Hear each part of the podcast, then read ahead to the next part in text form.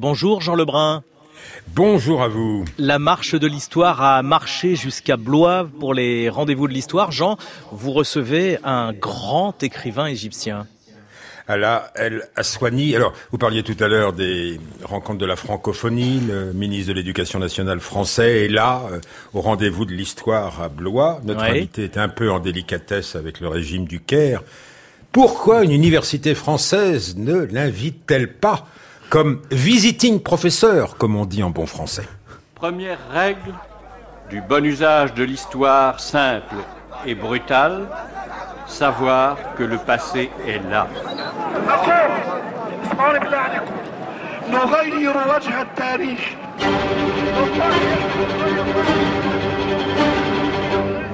Alors, El Waswani et la révolution de Tahrir.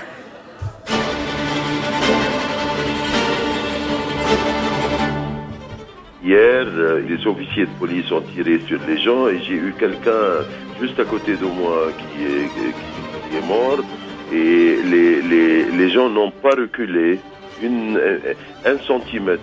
C'est incroyable ce qui se passe en Égypte. Donc le courage aussi, le courage. Un courage incroyable, une conscience et ils sont déterminés. Et pendant une semaine, euh, j'étais toujours avec les gens et c'est la première fois de ma vie euh, de sentir vraiment le sentiment du peuple, de savoir qu'est-ce que ça veut dire le peuple. On utilise toujours le peuple comme un mot, comme un, euh, comme un sens théorique, si vous voulez, mais il y a vraiment le sentiment du peuple. Et la moitié de ces personnes sont des femmes. Pas mal de femmes ont amené leurs enfants. C'est incroyable. En janvier 2011, Ala El Aswani, le chroniqueur de l'immeuble Yacoubian, était l'un des porte-parole de la révolution de Tahrir. Il n'est pas sans ressembler à l'un des personnages de son nouveau roman, J'ai couru vers le Nil, Ashraf, un bourgeois élégant qui a rejoint le peuple et qui fait parcourir la place aux journalistes étrangers, les émerveillant par son allure, son sourire aimable, sa maîtrise de l'anglais et du français. J'ai couru vers le Nil entremêle les destins d'une dizaine de personnages. Certains ont atteint l'âge où, ayant beaucoup souffert, on voudrait jouir de ce qui nous reste de vie. Beaucoup sont jeunes, mais vivant dans un pays où la frontière entre politique et religion n'est jamais très claire, ils ne souhaitent pas, en entrant en politique, rejeter la religion de leurs parents. Ils veulent la voir autrement que comme une somme d'obligations et de gestes pieux. La loi de la religion, disent-ils, ne devrait-elle pas être la justice et l'autorité dans la religion être réservée à ceux qui pratiquent la justice? Mais voilà, Plusieurs personnages de J'ai couru vers le Nil sont bien obligés de répéter qu'en Égypte, l'injustice est la règle. Et après la reprise de contrôle du pays par l'armée, ils apprendront vite qu'ils ne sont plus rien. Ainsi, Asma, jeune professeur qui a tenté de prendre ses responsabilités modestement, à sa place, elle est contrainte de conclure Notre pays est détraqué, jamais on ne pourra le réparer. La marche de l'histoire, Jean Lebrun sur France Inter. Elle a, elle a soigné bonjour. Bonjour. Alors, vous m'avez dit, euh, juste avant cette émission, moi j'ai l'habitude de ne pas prendre de précautions. Je dis ce que je pense, quelles que soient les circonstances. C'est toujours exactement, exactement. Alors les, les, circonstances, bon, euh, vous vivez toujours au Caire, euh, vous y faites plus des apparitions maintenant que de très très longs séjours. Et alors vous êtes visiting professeur aux États-Unis parce que là, euh, on a offert une place à l'écrivain que vous êtes. Oui, pas seulement pour moi. Hein. le système existe en Amérique, c'est que dans les départements de lettres, il y a toujours les, les, les professeurs de lettres et il y a toujours une place pour un visiting professor qui qui euh, doit être euh, un écrivain reconnu, si vous voulez, pour essayer de d'expliquer le, le, comment on écrit. Euh, alors les, les, étudiants auront toujours l'opportunité de savoir le théorique, apprendre le théorique et le pratique au même temps. Alors comment on écrit Tahrir? Toujours avec ce goût qui est le vôtre de la multiplicité des personnages et des points de vue. Oui, mais j'essaye de créer un monde dans mon, dans mon roman. Alors, euh, la chose la plus importante pour moi, c'est être capable de créer des personnages vivants et euh, après, les personnages m'échappent et décident pour eux-mêmes. Et moi, euh, je suis ce qu'ils font et je décris ce qu'ils font, mais euh, je ne peux plus contrôler mes personnages. Heureusement, il y a le traducteur. Il faut rendre hommage à, Gilles Gauthier qui vous est fidèle depuis le début de votre présence en France et aux éditions Actus Sud, qui publie J'ai couru vers le Nil.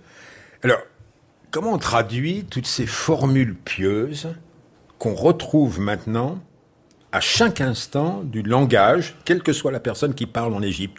Que Dieu te bénisse, Mohamed euh, et, le prophète. On ne peut plus faire une phrase sans qu'il y ait ces, ces, incises. Et en même temps, on n'est pas religieux dans le sens des, des valeurs euh, religieuses. C'est une couverture. On fait ce qu'on veut. On fait des choses euh, très mauvaises, parfois des crimes. Et, et on trouve toujours une couverture de religion pour couvrir ce qu'on a fait. Ça, c'est le wahhabisme. Je dois dire que euh, on a eu, on avait euh, l'interprétation euh, égyptienne de, de l'islam qui a été présentée par Mohamed Abdou pour la première fois 1899 et euh, c'est une interprétation euh, très ouverte, très tolérante. Il y a une place pour la femme, il y a une place pour la démocratie, l'art, le théâtre, le cinéma. L'Égypte vraiment a, a, vécu une période libérale incroyable euh, avant 1952 et avec le boom du pétrole à la fin des années 70 est arrivé et c'est pas seulement chez nous mais chez vous aussi, c'est partout le, le wahhabisme l'interprétation euh, du désert de l'islam, qui est très fermé contre la démocratie, contre la femme, et qui soutient même la dictature, et qui est contre l'art, contre la vie. Mais à chaque instant de la vie, on se demande, euh, quand on est pieux, quel geste il faut poser, il faut qu'il soit visiblement pieux, et à qui euh, faut-il demander une autorisation pour faire ceci ou ne pas faire ceci? alors, au tout début du livre, il y a un général, euh, le général a une femme un peu âgée, 120 kilos, euh, euh, mais il veut lui faire l'amour tous les matins. et alors il a dû demander une autorisation. Est-ce que je peux regarder des chaînes porno avant? Oui, mais il demande une autorisation à un cher, qui est un de vos personnages principaux, qui, qui tient salon là chez le général.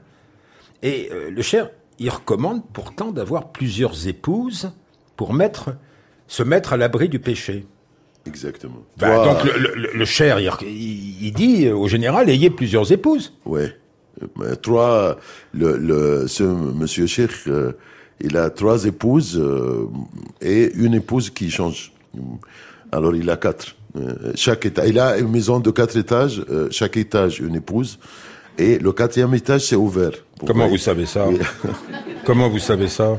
Parce que c'est moi qui ai écrit le roman. Ah. Oui. Je croyais que c'était une observation que vous aviez faite de visu. Oui. oui. Euh, alors, euh, ces, ces, ces, chers prédicateurs, euh, on les rencontre dans les mosquées. Il y a peut-être 110 000 mosquées en Égypte, sans compter les toutes petites, un peu clandestines. Mais on les, on les rencontre sur les réseaux sociaux et on les rencontre à la télé. Oui. Mais ce sont les, les vedettes, les, les stars. Ils sont, il y a 10, 10 ou 20 euh, qui, qui sont vraiment des stars euh, millionnaires. Moi, je pense qu'ils sont vraiment des hommes d'affaires et qui n'ont rien à faire avec la religion, mais ils utilisent la religion euh, pour soutenir, ah, pour soutenir la dictature et pour justifier, si, vous êtes riche, euh, vous allez trouver ça dans le roman, si vous êtes riche, vous êtes au pouvoir, vous voulez faire quelque chose, alors c'est le cheikh qui va vous donner la couverture, l'argument, le raisonnement que ce que vous voulez faire, oui, c'est accepté par Dieu. Alors en voilà un qui est connu depuis plus d'une dizaine d'années, le documentaire de Joseph Confavreux qu'on va entendre date de 2007. Euh, il est alors euh, très jeune, présente très bien sur lui et il plaît beaucoup au, monde bourgeois qui cherche des justifications pour faire des affaires. Pour rencontrer Mostafa Hosni, la nouvelle star de la prédication, j'avais rendez-vous à Media City, pharaonique complexe télévisuel construit par le président Hosni Moubarak en plein désert sur la route des pyramides. L'émission de Mostafa Hosni s'intitule Radaouk Fakalou et ce vendredi soir, elle était consacrée à éclairer son public sur la question des relations entre garçons et filles avant le mariage. À l'appui d'une démonstration dénonçant avec le sourire l'hypocrisie des jeunes musulmans qui fréquentent des jeunes filles non voilées ou habillées trop court, sous prétexte de les ramener dans le droit chemin, le prédicateur a convié sur le plateau Mister Egypt 2006, top modèle, venu expliquer son souhait de se rapprocher d'Allah et de ne plus fréquenter les filles. Comment est-ce que vous êtes euh, devenu prédicateur? J'ai passé un test parce qu'il cherchait des nouveaux prédicateurs pour des programmes religieux à destination des jeunes. Et j'ai finalement été choisi. Comment est-ce que vous définiriez, Mustafa Hosni, l'islam que vous prêchez euh, comme ce soir là sur la chaîne Ikla Comment est-ce que vous le qualifieriez cet islam? Euh, Je m'intéresse à l'islam centriste, qui s'intéresse au lien entre les musulmans et Allah. C'est un islam qui se révèle dans le comportement quotidien des gens. Il s'agit pour moi de réconcilier la vie et l'islam, d'expliquer aux gens qu'ils peuvent se comporter comme l'islam l'exige, tout en menant une vie normale. Alors Mustafa Hosni, c'est un, modèle pour vous. Enfin, je veux dire pour euh, vos personnages. Oui, c'est. J'ai été inspiré par Mustafa et par d'autres, mais j'ai une petite histoire avec Mustafa. C'est parce qu'il a dit euh, pour faire la promotion du voile, il a dit que euh, à la télévision égyptienne, euh, il est absolument soutenu par le pouvoir.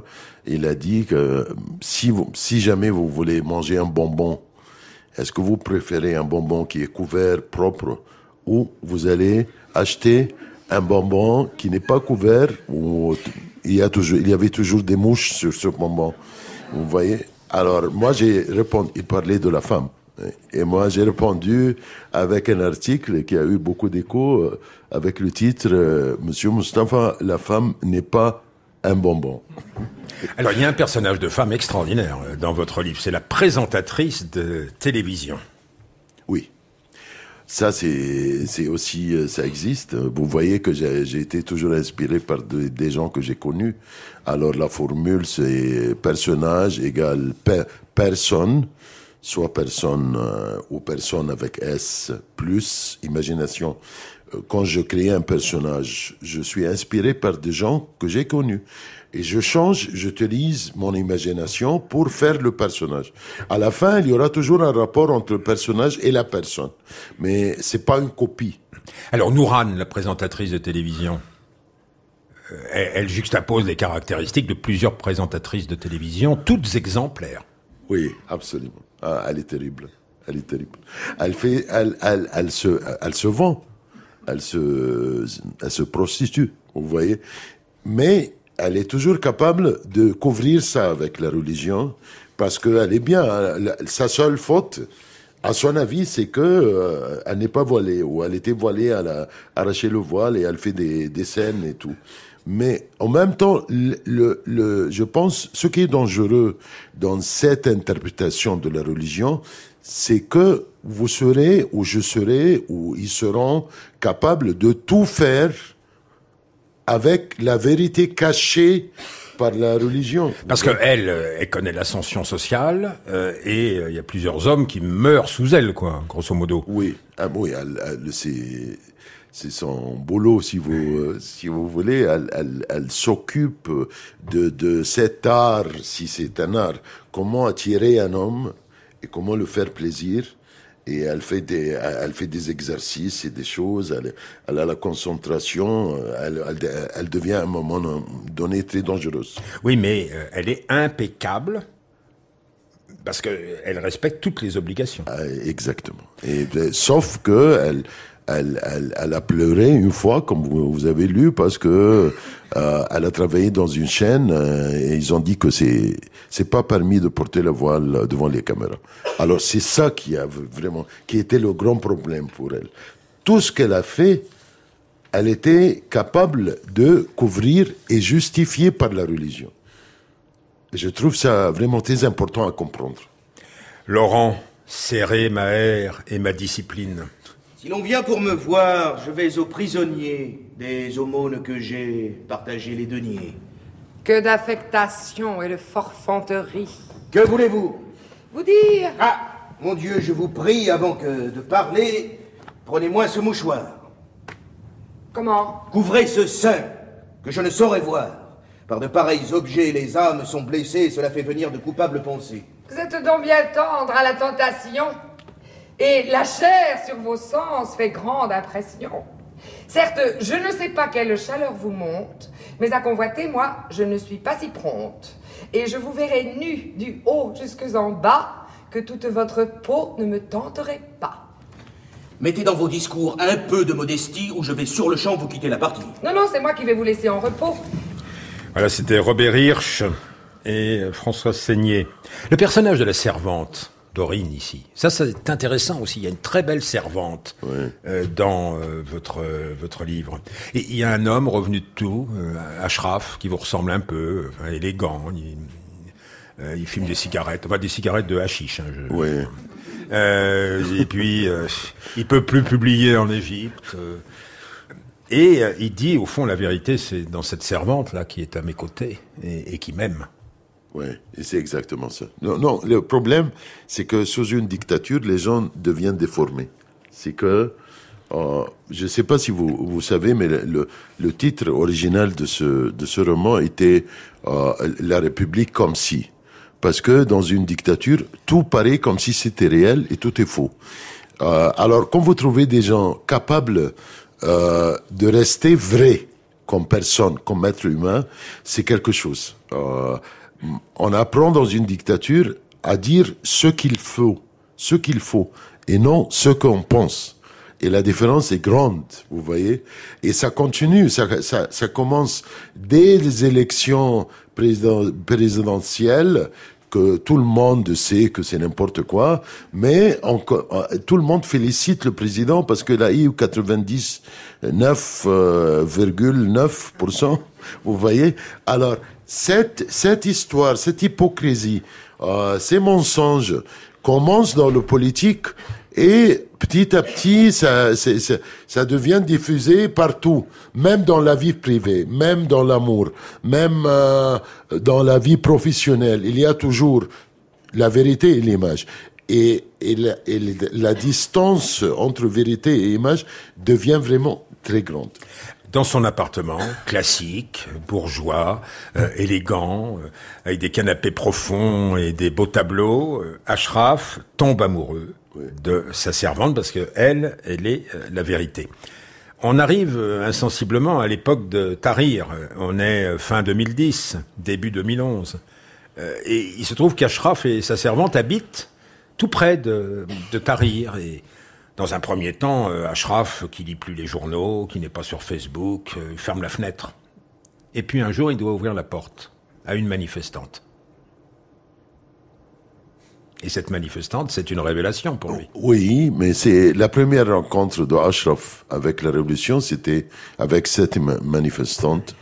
Et euh, même il ne croyait pas que on peut vraiment changer le président. Et presque, il, s'est moqué un peu du poliment de, cette manifestante. Mais le moment qui a changé, Ashraf, quand il a vu les, officiers police en train de tirer sur les manifestants, il a vu quelqu'un qui est tombé mort. Alors, à ce moment-là, il est devenu une autre personne. Et ça, j'étais inspiré vraiment par des, des gens euh, euh, comme Ashraf, qu'avant la, révolution, il n'avait rien à faire avec euh, cette histoire. Il n'avait même pas écouté euh, si vous parlez politique. Mais à un moment donné, ils ont vu ça. Ils ont vu, ils ont vécu une scène euh, inoubliable où il y a un jeune qui est tué devant, devant eux. Alors, ils sont devenus révolutionnaires. Je J'ai connu beaucoup de gens comme Ashraf. C'est la fonction du martyr, parce que vous employez le mot martyr très souvent. C'est la, révolution qui a donné euh, ce mot aux, aux victimes, les martyrs. Une ambiance euh, extraite du documentaire de Stefano Savona, La place Tahrir, où vous étiez en janvier euh, 2011 à la El Aswani.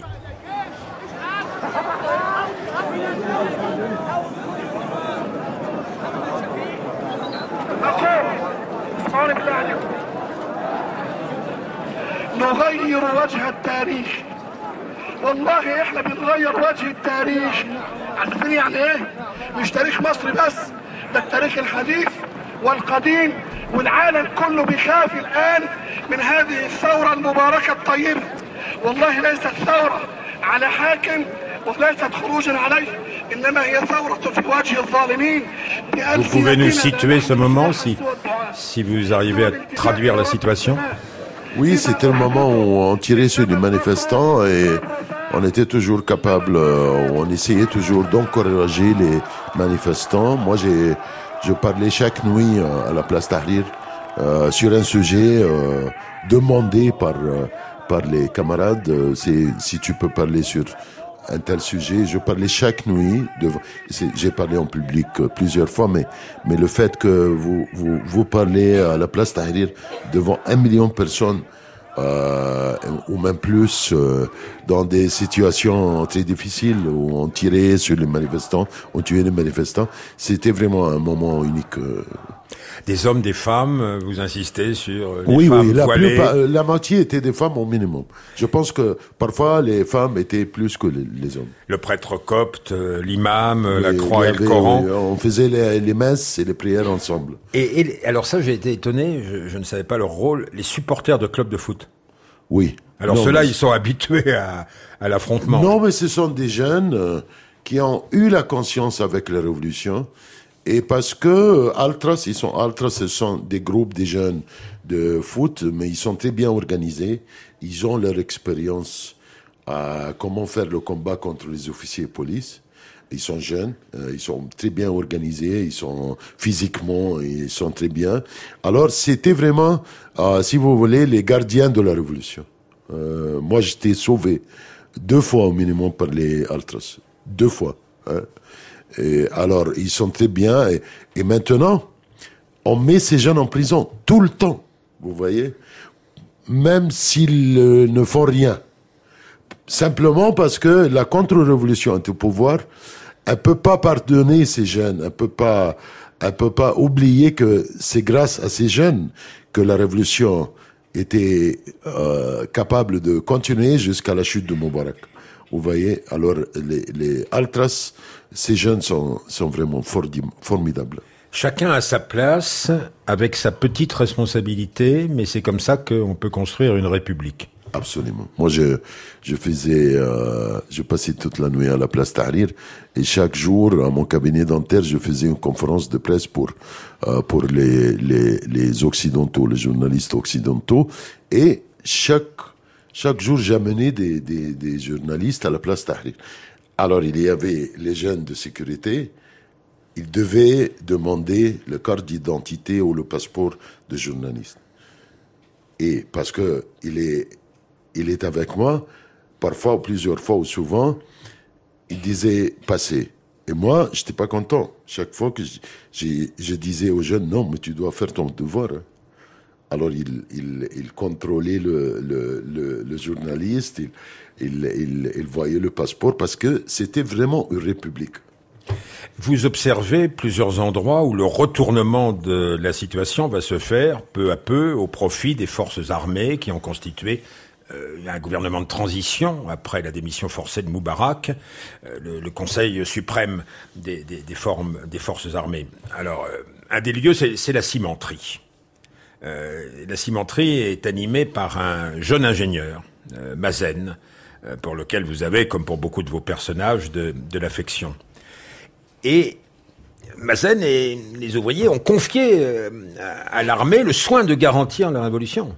Et dans euh, l'activité quotidienne de la cimenterie, euh, on, voit que euh, l'armée fait tout pour empêcher la cimenterie d'être gérée par ses ouvriers et ses ingénieurs. Absolument. Mais, moi, je préfère utiliser, pour être juste, le, terme conseil militaire et pas l'armée, parce que l'armée, c'est la nôtre. C'est pas, l'armée, c'est pas l'armée des, généraux. Mais le conseil militaire, c'était l'administration politique de l'armée. Euh, ils étaient les généraux de Moubarak. Et au commencement, c'est vrai qu'on a fait confiance, et c'est une faute. On a fait confiance à ces généraux, mais euh, rapidement on s'est rendu compte qu'ils sont contre la révolution. Ils ont fait rapidement une alliance avec les frères musulmans qui n'ont pas participé à la révolution dès le commencement pour essayer d'arrêter la révolution et euh, Scène très forte, ah, peut-être imaginaire. On est chez le général, vous savez, celui qui, euh, le matin, fait l'amour avec la chaîne porno à sa femme euh, un peu âgée. Et alors là, il y a une assemblée de contre-révolutionnaires que, vous peignez comme une réunion de spectres, de, fantômes. Alors, qui y a-t-il là autour du chef de la sécurité, de l'organisation avec un grand O, qui prépare la contre-révolution selon vous? Tous les gens qui voulaient pas un changement. Si mais vous êtes, ce sont les, les, les, joueurs de foot, pas mal de pas les supporters, les joueurs de foot. Les joueurs. Non, les supporters sont, révolutionnaires. Les joueurs. Les joueurs de foot, parce qu'à un moment donné, vous devenez un millionnaire. Vous voyez, ils sont tous des millionnaires. Et ils, ils, ils ne croient pas qu'ils méritent ces fortunes. Ça, c'est mon analyse. Alors, ils pensent que ces fortunes sont très liées, très liées au pouvoir. Et si le pouvoir va changer, ils vont perdre les fortunes. C'est le cas aussi de, beaucoup d'acteurs et d'actrices de cinéma euh, qui sont, à mon avis, et qui sont au niveau euh, de l'art, ils sont très faibles. Mais ils ont fait des fortunes. Alors, ils, ils soutiennent le pouvoir parce que ils pensent, ce qui est vrai, ce qui s'est passé, après la Révolution, qu'il il, était obligé, ces acteurs, d'être payés la moitié. Parce que les producteurs, ils ont commencé à dire, écoutez, maintenant, vous êtes un peu démodés, les gens ne s'intéressent plus à vous. Et vos amis les prédicateurs, euh, Mustapha Osni, oui, euh, les autres doit être toujours là. Hein. Il, oui, il parce que c'est le, c'est le joueur de religion, si vous voulez. Il va sortir. Ce que vous voulez, vous voulez quoi? Vous voulez qu'on fasse la guerre?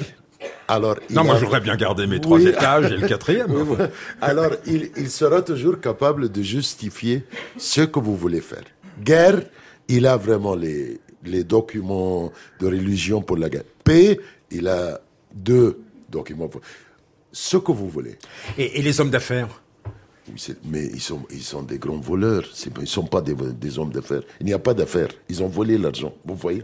Alors, ils paient parce que si jamais la révolution va arriver au pouvoir, ils seront jugés, ils seront mis en prison. Alors, ils font des chaînes de télévision dans, dans lesquelles ils, ils perdent de l'argent. Ils ne gagnent jamais, mais seulement pour contrôler la conscience des gens, pour détruire l'image de la révolution.